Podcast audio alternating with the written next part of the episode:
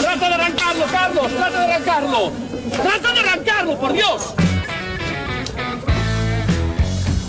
Someone hit me. Yeah, I'm still Yeah. looking at it. Is that who I think it was? Yes. Loser.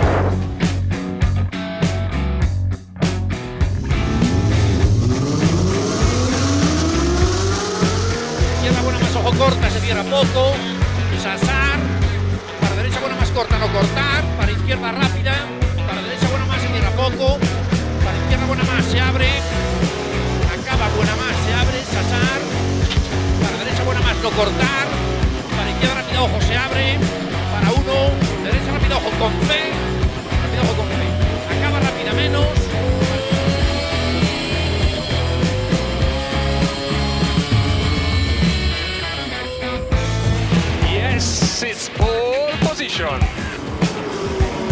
Yes!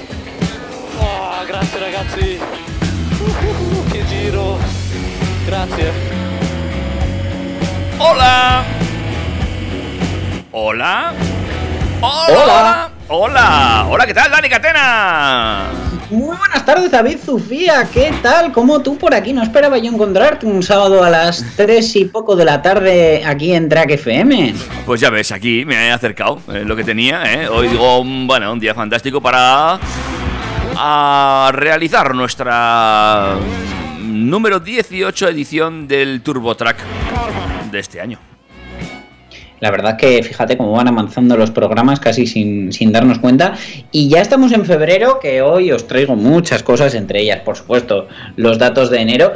Pero como siempre, pues vamos a tener una horita entretenida hablando de todo lo que acaece alrededor del mundo del motor y eh, las cosas que han pasado, sobre todo aquí también localmente en Navarra, que para eso eh, estamos en una emisora Navarra, aunque nos escuche gente desde todos los puntos de España, incluso quiero creer del planeta mundo. Por supuesto, e incluso del espacio interespacial interestelar, ¿eh? Allá donde haya una antena o un cable, allí se puede escuchar Turbo Track a O un través... tenedor tieso. Somos el nuevo Radio Le. Radio María, perdón. Bueno, pues allí donde haya, pueden encontrarnos, hallarnos incluso eh, a través del podcast que publicamos semanalmente en, eh, en Spotify, en Evox, en Google Podcast, en casi todos los agregadores de, eh, de, de podcast. Sí, valga la Todos, redundancia. todos los que no tengan una manzana mordida, que de la que estamos muy enfadados, pero eh, yo estoy grabando este programa hoy desde un ordenador de esos con una manzana mordida. ¡Ah, qué nivel, qué nivel! Eh, también puedes encontrarnos en las redes sociales. Sí, por ejemplo, si vas a Instagram, estamos como arroba turbotrackfm. Y también nos puedes encontrar en Facebook. Somos eh, TurboTrack, los del logo chulo. Chulo, chulo, chulo, chulo, chulo. Voy a pon- mira, voy a poner icono. Sí. Chulo, chulo, chulo. Lo que no queda como un churro es esa cuñita que nos metes con el número de teléfono y el WhatsApp. Esta misma. 608-335-125. Esa. Ay, qué grande nuestro Javier Abad. Pues nada, la verdad que ha sido una semana movidita. Eh, he tenido que estar eligiendo qué metía y qué no en la escaleta. Vale. Porque ha pasado de todo en el mundo del motor. Ah, Pues eh, cuéntanos de qué nos vas a hablar, con qué nos vas a iluminar esta tarde eh, automovilística. Pues mira, para empezar, como siempre con la DGT, como no han decidido eh, cuál va a ser el siguiente elemento de equipamiento que tenemos que llevar en nuestro coche. Perfecto, pues eh, veremos cuál es el nuevo extra obligatorio y que luego la gente pregunta, pero ¿por qué son tan caros los coches? Pues no, será la. Efectivamente. Además se va a llevar a partir de San Fermín, o sea que igual lo visten de blanco y rojo. Muy bien. Nuestra noticia local hoy mm, va de fútbol, coches y escapadas, como en el ciclismo. Sí, sí, ya sé más por dónde va el tema. Después hablaremos de los superchargers de Tesla, que son útiles hasta para quien no tiene un coche eléctrico. Yo siempre quiero enchufar ahí un aspirador. Mm, Pues espérate que lo mismo no puedes, Vaya. pero luego, luego te lo cuento. Seguimos con Tesla, que han sacado su último accesorio para hacer más amena la espera mientras cargas. Ah, muy bien, fantástico. Venga, ¿qué más? por, por matar esos ratos muertos. Y ya, mira, cerramos el bloque de Tesla porque aunque no les afecte, no sea una noticia exclusiva de ellos, les afecta bastante. Y es que la ley ha hablado y ya tenemos responsable ante un hipotético accidente en un coche autónomo. Bueno, pues eh, veremos por dónde tiran eh, la normativa para este tipo de vehículos que cada vez se van a hacer más presentes en las carreteras.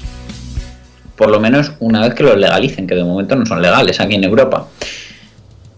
Acabamos de cerrar enero de 2022 y hablaremos de las ventas, de cómo han ido, qué coches se han vendido más, qué coches se han vendido menos y qué tipologías se han vendido.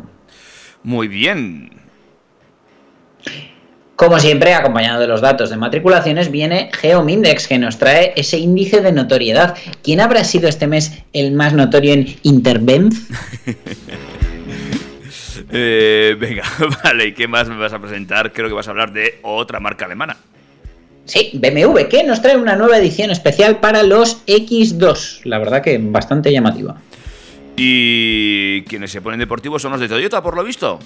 Sí, porque desde luego siguen sacándole jugo a la marca GR y a su buen binomio que hace con el Yaris. Ay, mira, la siguiente sí que me gusta y me parece práctica. Sí, porque es un binomio que estamos pidiendo a gritos y es Visa y los cargadores de coches eléctricos. A ver si se ponen de acuerdo eh, y facilitan un poquito la labor al personal. ¿Y qué más? El que nos va a facilitar también es que aunque no tengamos Park Assist, tenemos un psicólogo que nos ha dado los trucos clave para aparcar. Oh, no, no. Yo ya de- desde que uso el Park Assist dejé de pagar a mi psicólogo. Bueno, pues si tu coche no lleva Park Assist y le estás pagando al psicólogo, yo mm, te cuento lo que dice este y a lo mejor te puedes ahorrar, aunque sea un mes. Bueno, pues todo eso y mucho más será aquí en TurboTrack, pero como siempre, eh, hay que darle un poquito de ritmo a esto para que te vayas acomodando. Y hoy eh, sé que vas a acertar la primera canción que voy a poner. Venga, mm, a ver si es la que estoy pensando. Luego te lo digo. Venga, luego me lo dices. Chicos, chicas, tomen asiento que esto arranca. Turbo, Track. Chica, ¿qué dices? Saoco, papi, saoco. Saoco, papi, saoco. Chica, ¿qué dices? Saoco, papi, saoco. Saoco, papi, saoco. Saoco, papi, saoco. Cuando pone perla en el collar, te pipián diferentes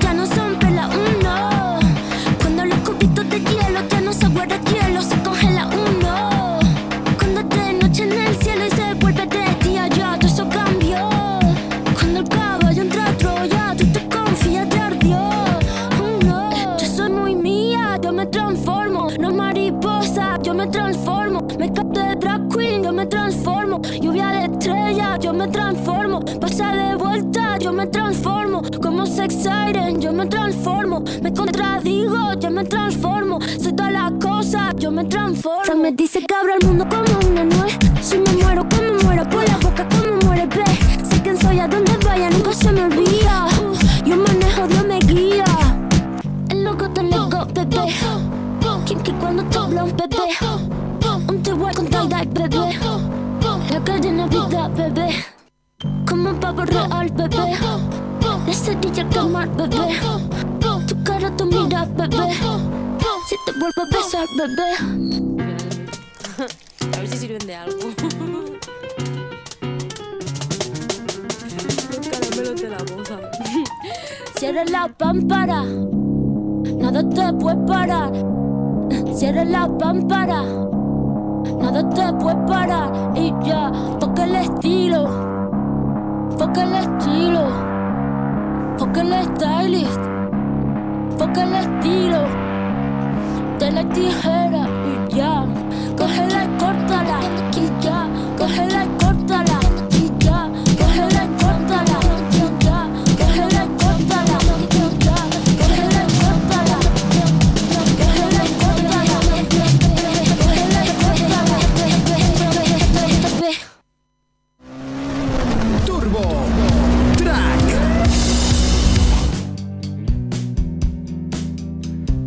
Lo habías acertado, ¿no?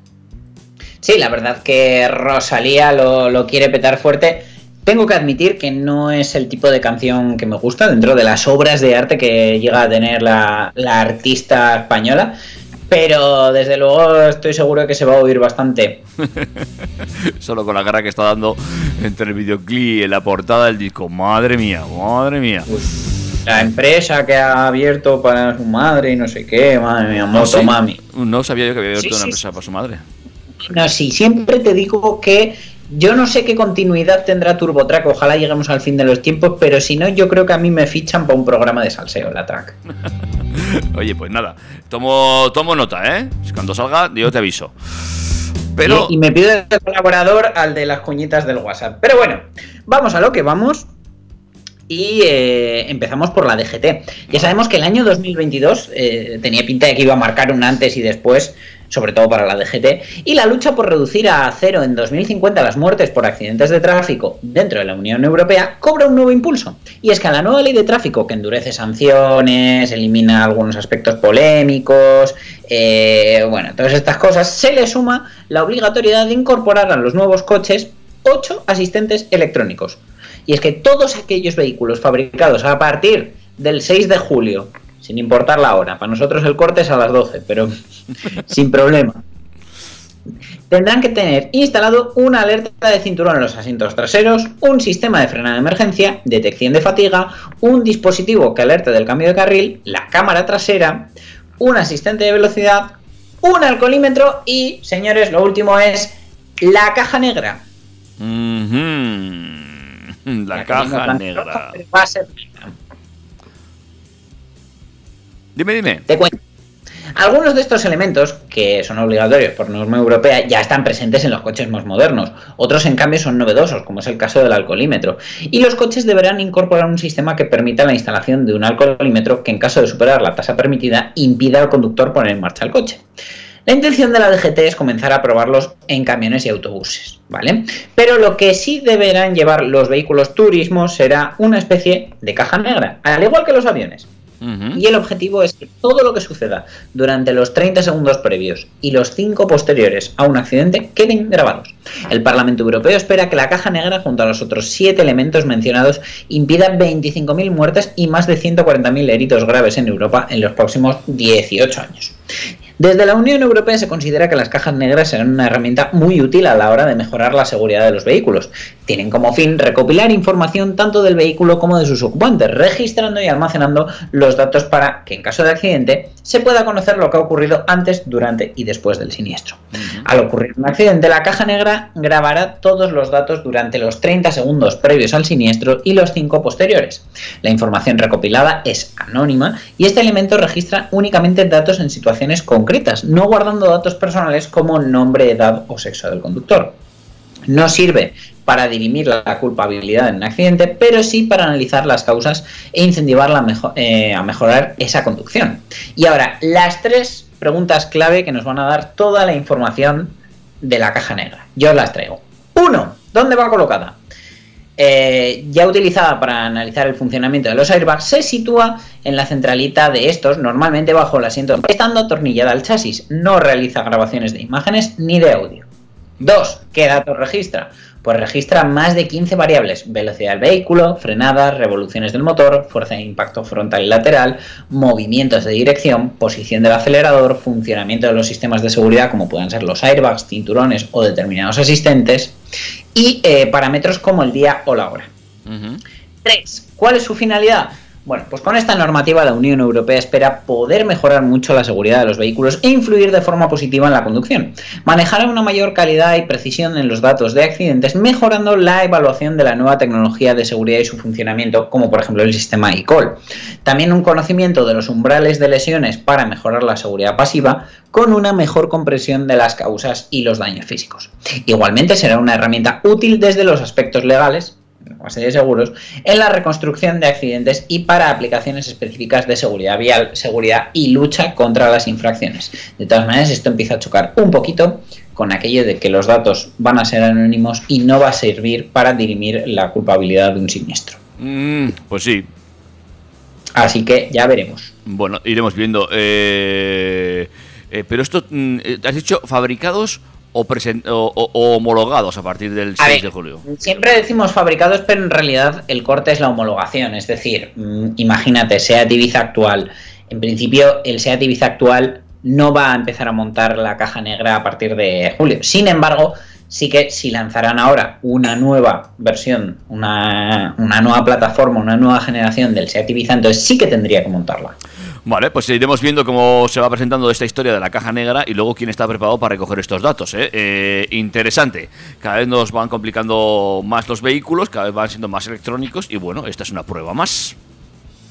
Luego, lo que tú decías, que la gente pregunta por qué han subido de precio. Pues ahí tiene la respuesta. Eh, si cada vez tenemos que ponerle más cosas, pues es lo que tiene. Es que así. No hay otra, amigos, eh, lo que hay. Está aplastante. Eso es. eh, bueno, y tenemos más cosas como la anécdota de la semana. La anécdota de la semana protagonizada por el futbolista Sanzet, que se ha visto involucrado en un accidente de tráfico y, eh, según informa el diario de noticias de Navarra, la Policía Municipal de la capital navarra investiga el accidente y al personarse eh, en el lugar agentes de la Policía Foral, el delantero del Athletic salió corriendo en dirección a Burlada por el paseo fluvial de Larga.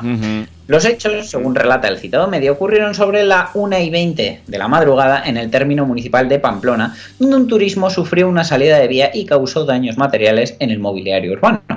Los agentes de la policía foral, que para quien conozca la ciudad están prácticamente al lado, la- lo que es la comisaría, acudieron en primera instancia y pudieron verificar que no se habían registrado daños personales. Tres personas se, se encontraron en el exterior del turismo. Sancet, que era propietario del coche, fue reconocido por los agentes y echó a correr, como si no le fueran a conocer, digo yo. Así que no pudo ser identificado documentalmente ni llegó a ofrecer explicaciones sobre su conducta. Uno de los dos varones que estaban junto al vehículo, amigos del futbolista, afirmó que era él y no el propio Sancet la persona que conducía el turismo y facilitó sus datos personales a los agentes. ¡Qué gran amigo! Hasta el lugar del suceso se trasladaron agentes de Policía Municipal de Pamplona que eh, se hicieron cargo de las investigaciones. El turismo implicado en el accidente fue retirado por una grúa y depositado en dependencias policiales. Sancet es un jugador que desde muy pequeño ha llamado la atención de los cazatalentos y bueno, en Lezama tratan de conducir su conducta de la mejor manera y hay veteranos como Raúl García que no deja de mandarle consejos.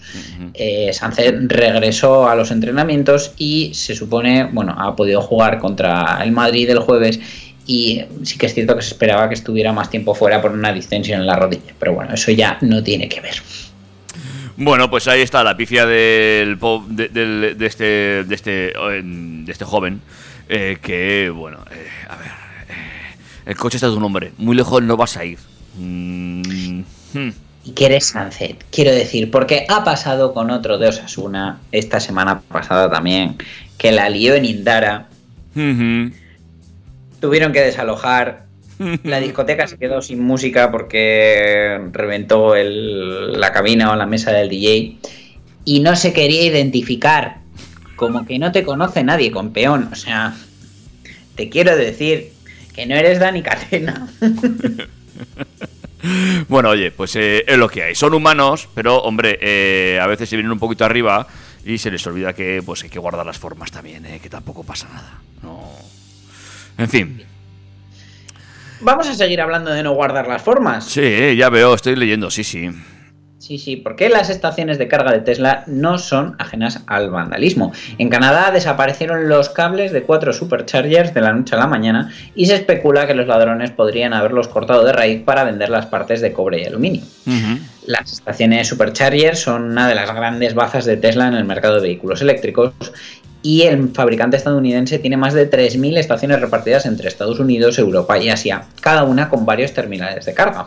Los terminales V3, los más modernos, tienen una potencia máxima de 250 kilovatios que permiten aumentar la autonomía de un Tesla en 200 kilómetros con una carga de 10 minutos, según que Tesla, también te lo digo.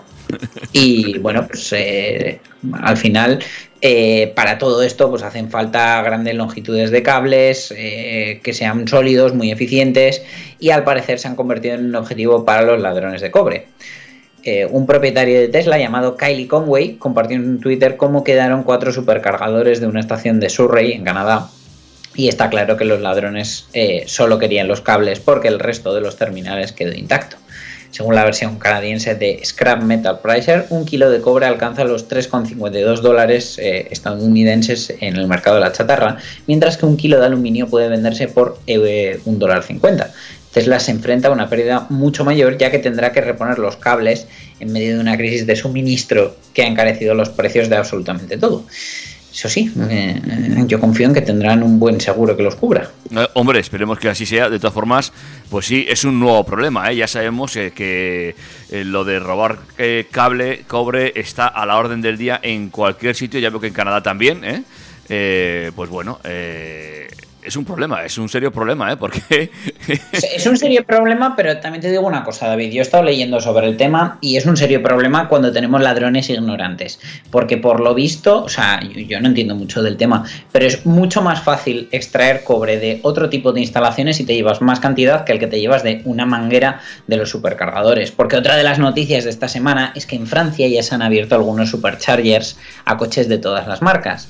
Pero Tesla ubica el puerto de carga en todos los coches exactamente igual, en la esquina trasera izquierda. ¿Qué pasa? Que los cables de los superchargers son muy cortos y con algunos otros modelos de vehículos que se han empezado a animar a cargar en superchargers esta semana en Francia, al haberse visto abiertos algunos, resulta que tienen que ocupar dos plazas porque claro, tienen el puerto de carga justo en la otra punta, no pueden colocar el coche igual y pues eso, terminan ocupando dos plazas.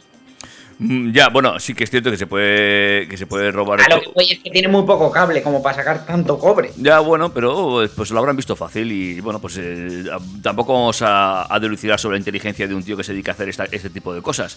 Pero eh, es lo que hay y es una cosa que está a la orden del día y que habrá que tener pues eh, de alguna forma controlada y vigilada, ¿eh? Hombre, eh, hemos visto ¿eh? cómo, cómo han llegado a robar la- el cobre de, de una instalación de farolas de, un tirón o de las vías del tren. Bueno, pues, eh, pues eh, Tesla ahora se enfrenta bien a este problema y veremos poquito a poco cómo van solucionando. Lo del tema de colocar el puerto de carga, pues hombre, evidentemente Tesla abre sus supercargadores, pero son para sus coches. Si lo abres para el resto, pues evidentemente, mm, eh, hombre, tú te puedes beneficiar, pero tienes sus más y sus menos, como todo, ¿no? Igual que habrá que hacer algún tipo de adaptador para si quieres usar un supercargador, o Tesla tendrá que plantearse hacer el cargador de otra forma, no sé. Bueno, mm, a ver, una de las cosas es que uno, no pagas el mismo precio que un usuario de Tesla, dos, están hechos para Tesla. Si tu coche tiene el cargador, por ejemplo, en la aleta, pues eh, puede que no puedas cargar, porque si solo tienes un hueco para cargar, mm, no vas a poder poner el coche que te llega el cable. Señores Pues- de AliExpress, estáis tardando en inventar alargadores. Seguro que existen ya, ¿eh? Estoy convencido. Busca, busca. Busca, busca, que lo que he encontrado buscando es otra cosa que diréis, ¿es 28 de diciembre? No. Tesla ha iniciado la comercialización oficial de un par de micrófonos con los que convertir sus coches eléctricos en auténticas salas de karaoke. Lo que nos faltaba. Bueno, y es que aunque actualmente solo se puede adqui- adquirir en China, es posible que más adelante lo veamos incorporado a la red de merchandising oficial en el resto de mercados. Se llama Tesla Mic y es el nuevo objeto de deseo para propietarios de un Tesla en China. Ya sabemos que en el país oriental son muy dados a este tipo de experiencias y pasatiempos, y es que cuentan con más de 50.000 establecimientos destinados a tal actividad. Pero seguro que jamás habríamos apostado porque su incorporación se llevase a cabo sobre un coche eléctrico. Que también te digo una cosa, yo llevo toda mi vida cantando a grito pelado en mi coche sin necesidad de un micrófono. Eso te iba a decir yo, que tampoco es que sea muy necesario. bueno, Sí, es decir, es que los de atrás no oyen cómo cantan los de adelante, en fin. bueno. El accesorio ha sido presentado con motivo de la celebración de la festividad del Año Nuevo Chino y en Tesla son muy dados a proporcionar actualizaciones de software de sus modelos durante periodos de festividad como Navidades, en las que se presentan nuevas funciones principalmente dedicadas al área más divertida, aunque para esta ocasión dicha actualización ha venido de la mano de unos micrófonos físicos. Eh, la actualización de software 2022-2.1 incluye el sistema de karaoke Lazy KTV, para el que estos micrófonos han sido especialmente diseñados como complemento de dicha aplicación. Los Tesla Mic ya se pueden comprar en cualquier tienda oficial de Tesla o a través de su página web oficial. Actualmente eh, no es posible hacerlo en Europa, pero bueno, en China sí, por un precio de 1.199 yuanes, unos 169 euros al cambio actual. En realidad esta actualización de software no es nueva, ya que durante el pasado año 2019 la firma americana ya lanzó una función similar en el que la música se reproducía a través de los altavoces del vehículo, mientras que en la pantalla central se proyectaban las letras de los títulos musicales escogidos. No obstante, esta veterana función se ha quedado muy atrás después de lo visto con esta nueva y actualizada aplicación. Su funcionamiento es bastante simple, ya que ambos micrófonos se emparejarán de forma automática al sistema por cercanía y en cuanto procedamos al encendido, eh, un, si- un sistema muy similar al que usa Apple con, con sus accesorios, pues ya eh, el coche lo reconoce y echa a funcionar. Me encanta, ¿eh? La verdad que tiene eh, modos de sonido distorsionadores de voz, eh, bueno, todo pensado en que los participantes se vean más inmersos en la experiencia recreativa. Yo me veo ahí a la gente cantando ahí con el micrófono mientras el coche va solo por la carretera. ¡Qué maravilla! ¡Qué, qué, qué imagen! ¡Qué, qué, qué! ¡Ah, ¡Qué lujo! Qué lujo, qué lujo. Bueno, hablando de que el coche te lleve solo o no, eh, ¿quieres que lo cuente ahora o esperamos al, al break? Pues lo que tú me digas, que eres tú el que tienes ahí que controlar las noticias, como vamos un poco apretados, eh, ¿hacemos un break o sea, hacemos un break? Venga, vamos a hacer un break. Venga, pues lo ha decidido David unilateralmente. Así es, así que break y enseguida más cosas aquí en Turbo Track. Turbo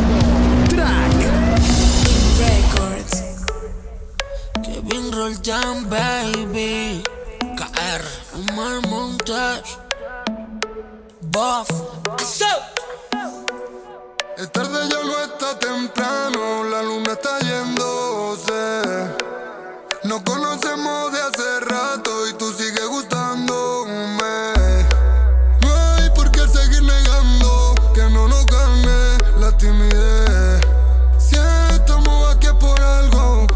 hacerlo, bebé.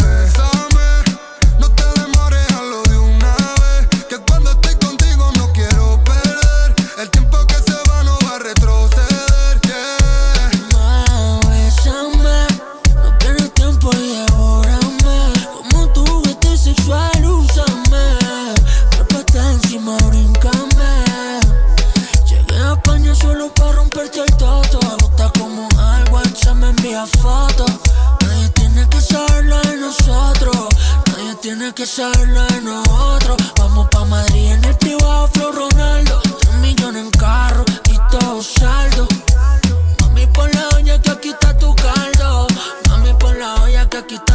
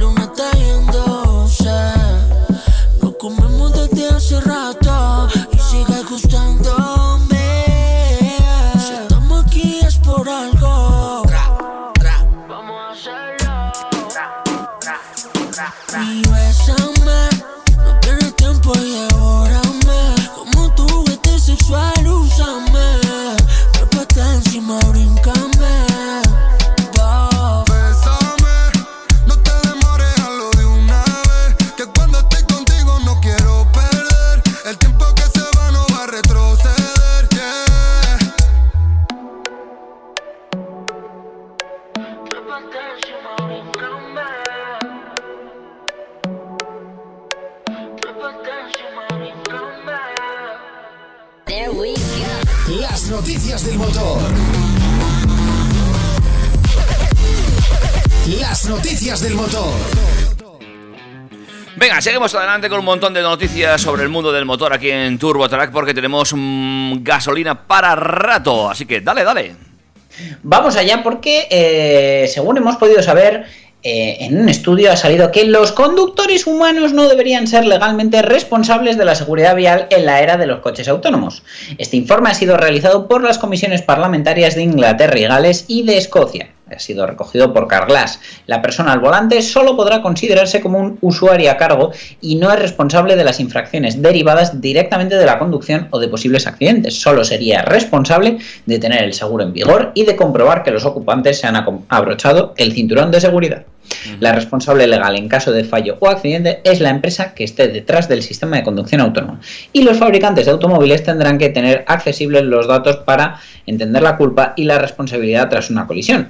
La comisión encomienda fuertes sanciones y responsabilidad penal para aquellos que no revelen cómo funcionan sus sistemas.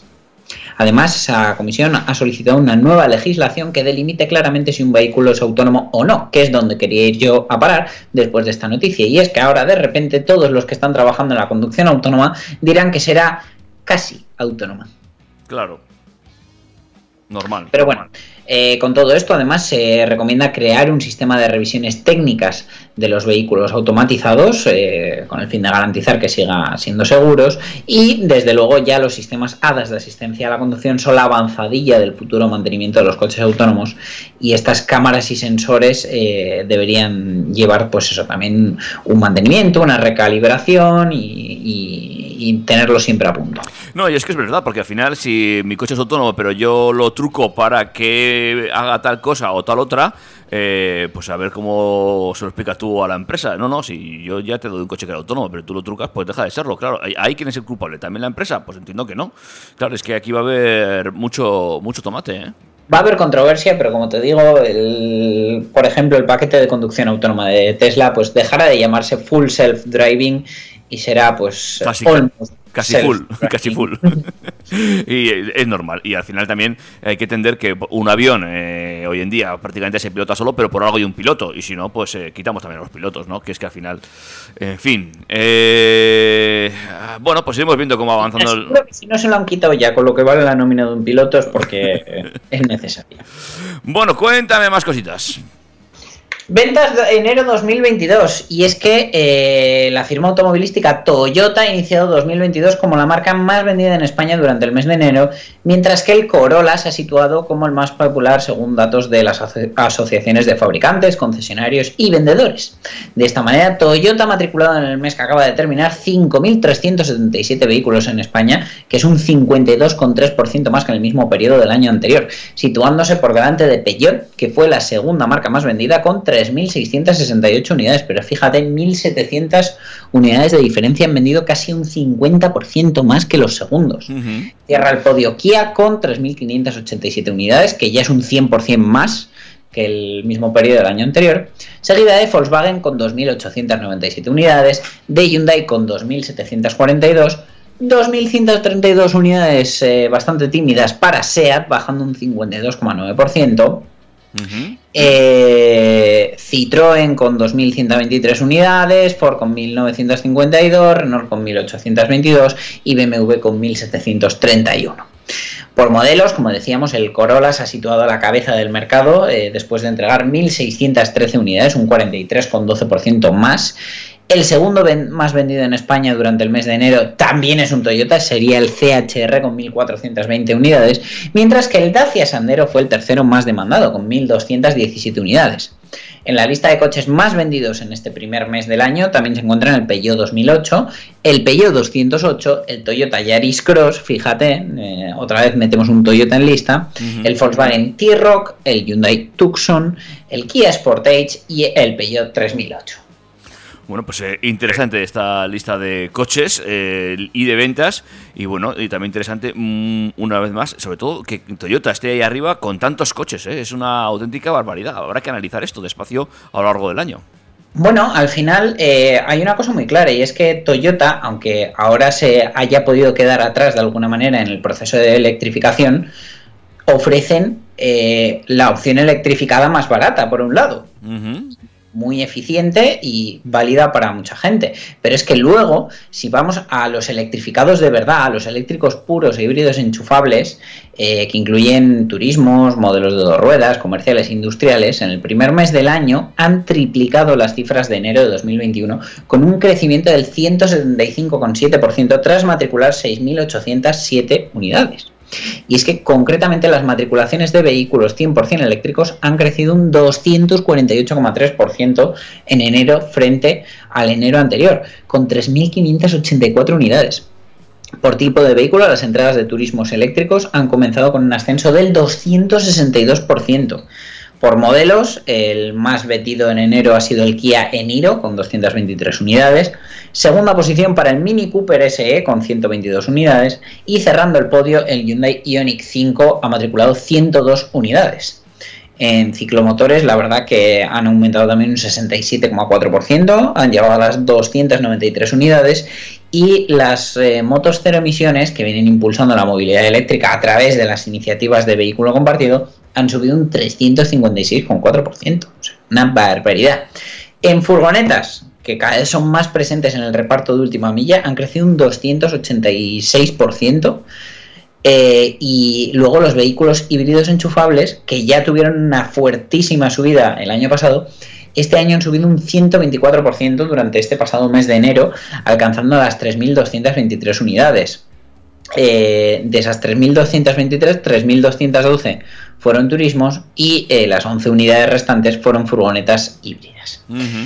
Eh, la verdad que el 16% de las matriculaciones de turismos corresponde ya a modelos electrificados, como digo, eléctricos puros e híbridos enchufables, y luego está Toyota con sus híbridos convencionales. Y por modelos, el Peugeot 3008 se situó como el turismo híbrido enchufable favorito de los españoles con 286 unidades matriculadas, seguido del Kia Exceed con 124 unidades y del DS7 Crossback con 101 unidades. La verdad que fíjate, DS con el DS7 Crossback y TENS híbrido enchufable ahí su nicho de mercado, ¿eh?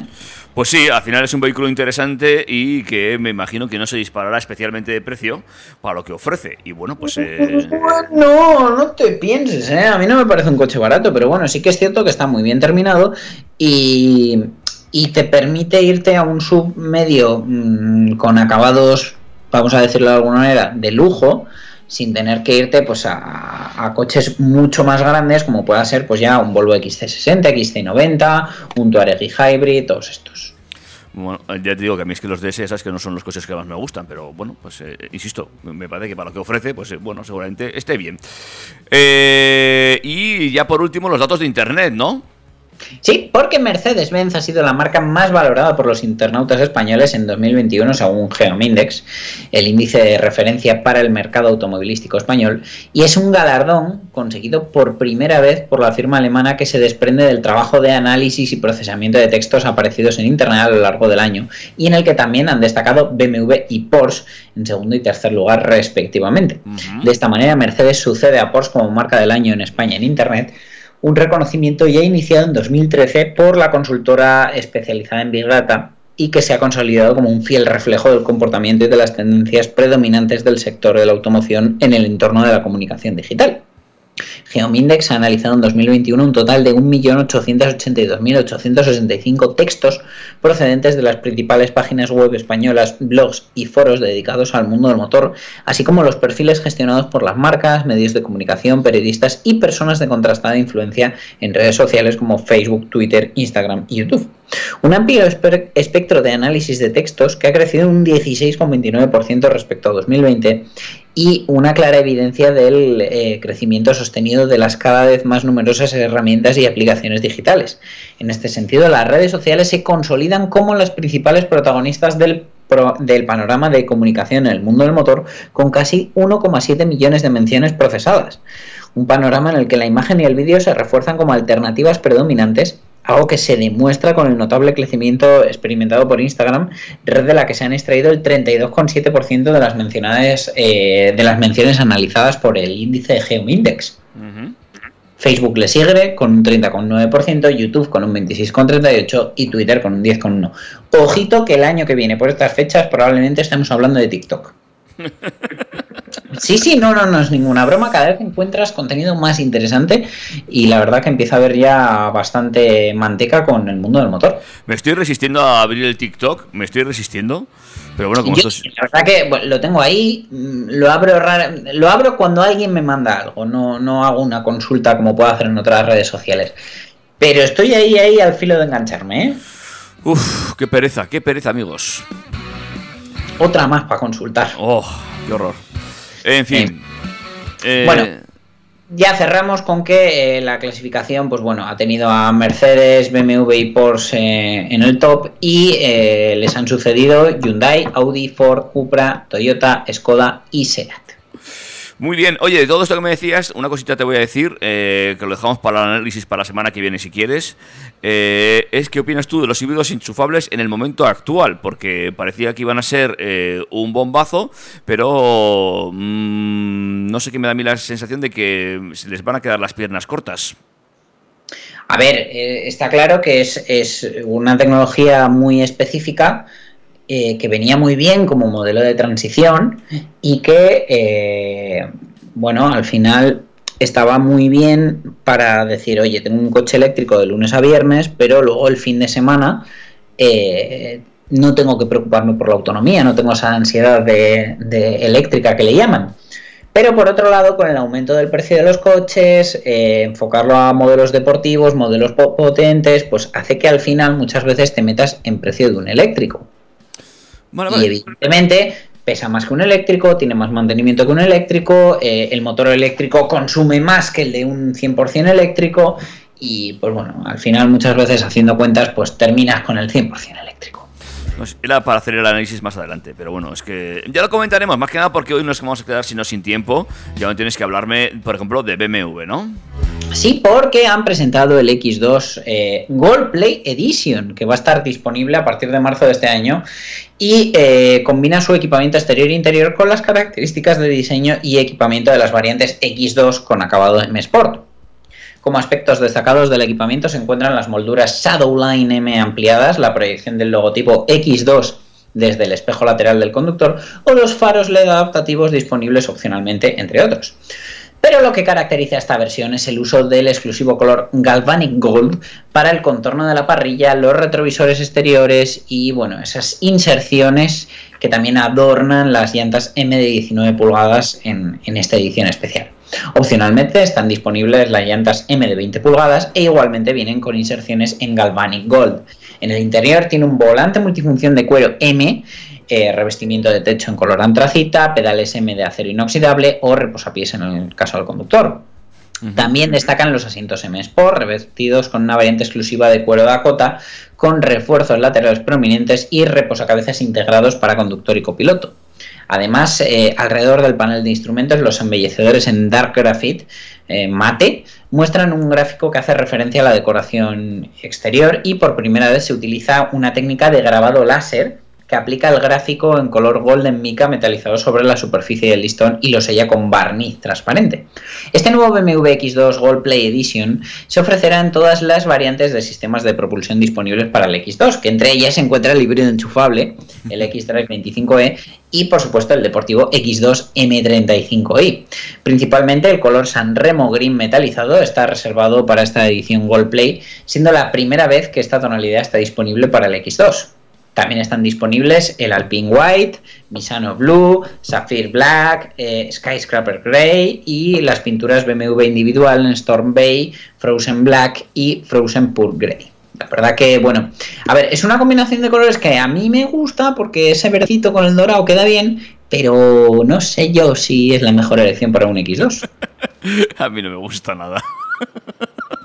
David, que es más tradicional para estas cosas. A ver, es que yo, por ejemplo, mira, esa combinación de colores en un mini quedaría muy chula, pero porque es un verde inglés muy chulo, muy- que me recuerda mucho al British Racing Green típico de los mini. Insisto, todo esto, como siempre, hay que verlo en directo. Y porque así en foto, pues bueno, eh, ya sabemos cómo es la- el tema de la fotografía. En directo igual gana o igual termina de matarme. Pero así las fotos viendo... mm, ah, me parece un poco hortero. Si es que igual es porque no soporto ya el dorado, ¿no? Me parece muy, muy, muy cantoso en un vehículo esto. Muy bueno, es, es- me voy a callar. No, no voy a dar opiniones, que luego esto se convierte en lo que no se tiene que convertir. Claro, Pero bueno, cuando esté disponible en BMW, espero que nuestro amigo Ángel del Urauto nos invite a verlo. Eh, perfecto, ¿quieres que hagamos un break o terminamos ya con las tres últimas? Eh, pues lo que tú veas. Venga, vamos a hacer un mini break, algo rapidito y enseguida lanzamos ya las tres últimas noticias del día de hoy de esta edición 18 de TurboTrack, si tiene usted a bien lo tengo a perfecto. Y mientras tanto, aquí te recordamos nuestro WhatsApp. 608 608 335 125.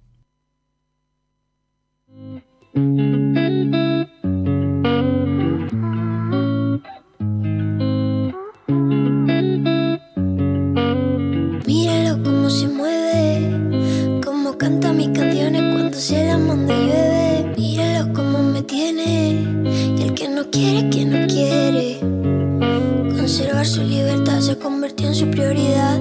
El cobre le rompieron, no sé qué volver a estar. Y yo que te quería enamorar, no me lo vas a dejar de complicar. Ojito verde, labios que me pierden. Yo te condeno toda una vida a quererme. Y si no estás conmigo, que te acuerdes.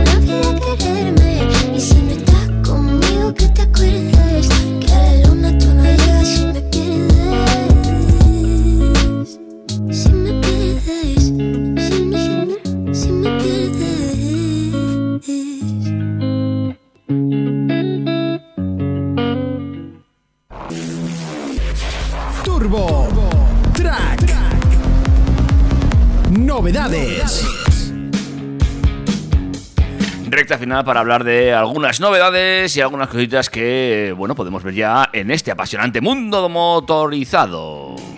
Motorizado e hibridado porque Toyota ha comenzado la comercialización en el mercado español del Yaris GR Sport, para los que no tenemos dinero para un GR Yaris. Eh, se ofrece solamente con motorización híbrida eléctrica y eh, en la carrocería de cinco puertas, es decir, es eh, un GR Line para que nos entendamos.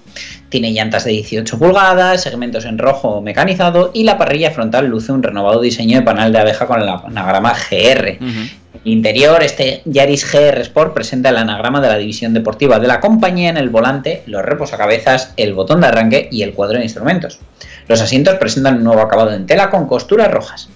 Y en España el nuevo Yaris GR Sport estará disponible únicamente con propulsión Electric Hybrid, el 1500 Dynamic Force de 116 caballos, eh, teniendo en cuenta que, por ejemplo, en cuanto a chasis, los amortiguadores se han optimizado de manera que a menor velocidad reaccionan más rápido para ofrecer una, menor, una mejor respuesta a la dirección y un mayor confort de marcha. La suspensión trasera y delantera se han revisado para eh, mejorar rendimiento y en equipamiento incluye eh, faros luz diurna y pilotos LED, cristales traseros oscurecidos, entrada y arranque sin llave o climatizador bizona. Además, incluye la última versión de Toyota Safety Sense, que es el conjunto de sistemas de seguridad y ayuda a la conducción de Toyota. El coche va a estar disponible en cuatro colores, blanco Classic, negro azabache, rojo emoción y gris Ascari. Adicionalmente se ofrece el, pa- el paquete GR Sport Plus con carrocería bitono con techo negro a elegir entre blanco perlado, gris Ascari y rojo emoción. La verdad que a mí el gris Ascari me encanta y además me recuerda al, al trazado malagueño que mola un montón. Los asientos tienen tapicería de cuero y alcántara, cargador inalámbrico de smartphone y el sistema multimedia de última generación Toyota Smart Connect con pantalla táctil de 9 pulgadas y conexión inalámbrica para Apple CarPlay. Este nuevo Yaris GR Sport está ya a la venta en la red de concesionarios eh, españoles desde 19.950 euros para la versión normal y 21.700 para el GR Sport Plus. Bueno, pues es un coche interesante, ¿no? La verdad que sí, eh, fíjate, te llevas eh, diseño muy chulo, eh, ese emblema GR que ahora mismo está en una situación mm, de marketing que vende muchísimo y un coche que la verdad es bastante redondo en cuanto a eficiencia, consumo, te llevas tu pegatina eco, es, es una muy buena alternativa pues a, otros coches con acabado deportivo como puedan ser los Renault Clio GT Line, los Ibiza FR, etcétera. Bueno, y vamos a ver si por fin le ponemos solución a esto de cargar el coche. En eh, todas partes, que es un cisco ahora mismo. ¿eh? Yo creo que vamos a seguir sin ponerle remedio de momento, pero Visa, la compañía de pagos, ya ha pedido a todos los actores del sector europeo de la recarga eléctrica que impulsen la estandarización e interoperabilidad de los pagos en los puntos de recarga, con el objetivo de que los usuarios puedan elegir el método de pago que prefieran. Y es que según un comunicado de la compañía, este llamamiento responde a los actuales problemas y barreras que se encuentran los consumidores, como bien decía David, a la hora de recargar sus vehículos eléctricos y como puede verse eh, en la obligación de utilizar el sistema requerido por el punto de recarga o de no poder cargar el vehículo si no se está suscrito a un determinado servicio. De esta manera, Visa ha iniciado un diálogo con los fabricantes de puntos de recarga de vehículos eléctricos y otros actores clave del sector con el objetivo de identificar esas barreras que existen en- actualmente en cuanto a los pagos, así como buscar soluciones de pago digitales que sean interoperables y estandarizadas. Vamos, que están viendo que además de que hay un problema, que lo hay, ellos pueden estar ya sacando pasta de las comisioncitas de los pagos con Visa. Ujú. Hombre, evidentemente. Pero de todas formas, tú que eres que has utilizado eh, vehículo eléctrico, me reconocerás que es un problema. Ahora mismo, tener un coche eléctrico, eh, los primeros meses es un cisco, porque hasta que te haces, claro, si tienes- Totalmente, David. Salvo que tengas un Tesla y vayas de Supercharger a Supercharger, que en el momento que tú lo estrenas, como ya está registrado en Tesla, llegas, enchufas la manguera, funciona y es la red de carga más fiable y más rápida que hay. En el momento que quieres ponerte en un Iberdrola, en un Repsol, en un Wenea, pff, empieza la fiesta. Claro, Puedes utilizar, por ejemplo, un método de pago universal como es el llavero de Electromaps, pero claro, si pagas con el llavero de Electromaps, pagas al triple en algunos casos. Bueno, ni sabía que existía eso. De todas formas, a lo que voy es que tú, eh, vale, llegas, eh, te compras un Tesla, ¿vale? Que eres súper guay y puedes cargar en los, en los cargadores sin mayor problema. Pero es que también tienes que saber dónde están los cargadores.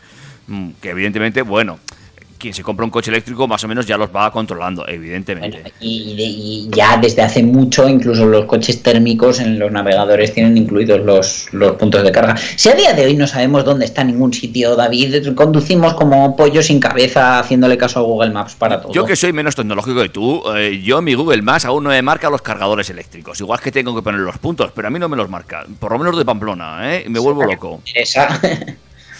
No sé. Y luego, claro, vas a otro cargador, no funciona, espera, descárgate la aplicación, ah, espera, ahora tengo que darme de alta, tienes que echar... meter- Espera, tengo que escanear el DNI, ahora me tienen que validar. Uy, espérate, que se ha puesto a llover. Pues eso, es un cisco. Eh, no sé, imagínate que fueras a una gasolinera y te dicen hacer el, el pino puente. Es que me parece ta- tan, tan, tan, tan complicado que, en fin, eh, no sé, no sé dónde va a acabar esto. Venga, que nos vamos ya. Pero antes, eh, cuéntame los cuatro trucos definitivos para aparcar cuando con el, con- con- y el tema del psicólogo este. Bueno, pues aparcar rápido en un sitio abarrotado tiene más de psicología que de habilidad. Ujú. Eh, ¿Tú de quién eres? ¿De los que espera a que salga alguien o que das vueltas buscando sitio? Bueno, por lo general tengo suerte y suelo aparcar bien. ¿eh? Y aparte soy de los que no se complican la vida. Cuando voy a algún sitio que sé que va a estar complicado, suelo ir a un parking. Pero te voy a reconocer lo que me pasó la última vez, ¿vale? Fui a un conocido lugar de aquí, de nuestra, de nuestra cuenca, y yo iba a aparcar y no había sitio, y entonces opté por dar vueltas, dar vueltas, dar vueltas, no había forma de aparcar. Lo típico que siempre aparca alguien delante tuya, mierda, el sitio está ocupado, y dije, bueno, voy a esperar. Después de 28 minutos de reloj esperando, decidí empezar a dar vueltas otra vez. Y cuando volví al sitio donde estaba esperando, habían aparcado dos coches, no uno, sino dos. Madre mía, madre mía. Era mal día. Noche Bermú ese día. Y gasté gasolina. Bueno, lo que no te bebiste tú se lo bebió el coche, pero Andrew Belkey, profesor de psicología de la Universidad Christopher Newport, que sabe Dios si existirá en Virginia, se ha pasado horas sentado en numerosos parkings de centros comerciales, según ha explicado en NBC News. Y no estaba buscando sitio como David los últimos 28 minutos de su vida, sino estudiando el comportamiento de los conductores, cómo reaccionan cuando quieren aparcar y no hay sitio. Y es que hay que tomar muchas decisiones y no es fácil saber cuál es la mejor. Espero que salga alguien, voy dando vueltas en el parking hasta que veo un sitio, aparco en ese que está muy lejos de la entrada, sigo buscando a ver si hay otro más cerca. Pues bueno, el profesor Andrew Belkey ha intentado descubrir por qué muchos conductores tienen una obsesión con aparcar cerca de la entrada de los recintos, aunque tarden en hacerlo. Y cree que se debe a que aparcar en un sitio muy deseado libera más dopamina en las regiones del cerebro asociadas a la recompensa y el placer, que es la misma vía que probablemente esté implicada en adicciones como el juego y las drogas. Fíjate. Pues bueno, esto es lo que hace que recordemos cuando aparcamos en un buen sitio y quizá cuando lo hacemos en no malo, pero el cerebro olvida los sitios intermedios. La conclusión de este experto es que sobreestimamos nuestra capacidad para encontrar un buen sitio para aparcar cerca de la puerta y no le damos prioridad a los otros sitios intermedios. Vamos, que en resumen, uno, no somos muy buenos tomando decisiones para aparcar. Dos, eh, deja de intentar aparcar en la puerta. Sí, vale, lo tengo claro. Pero bueno, aun y todo, Andrew Belkey nos ha dado unos consejos para encontrar sitio de aparcamiento lo más rápido posible. Uno, aparca sin pensártelo dos veces en el primer espacio que veas, sin importar dónde esté y por lo visto sin importar si cabe el coche. Vale, es muy importante ese. Dos, en días con mucha gente, por ejemplo rebajas o hora punta, es mejor esperar a que alguien se vaya en lugar de dar vueltas o cambiar de sección. David discrepa.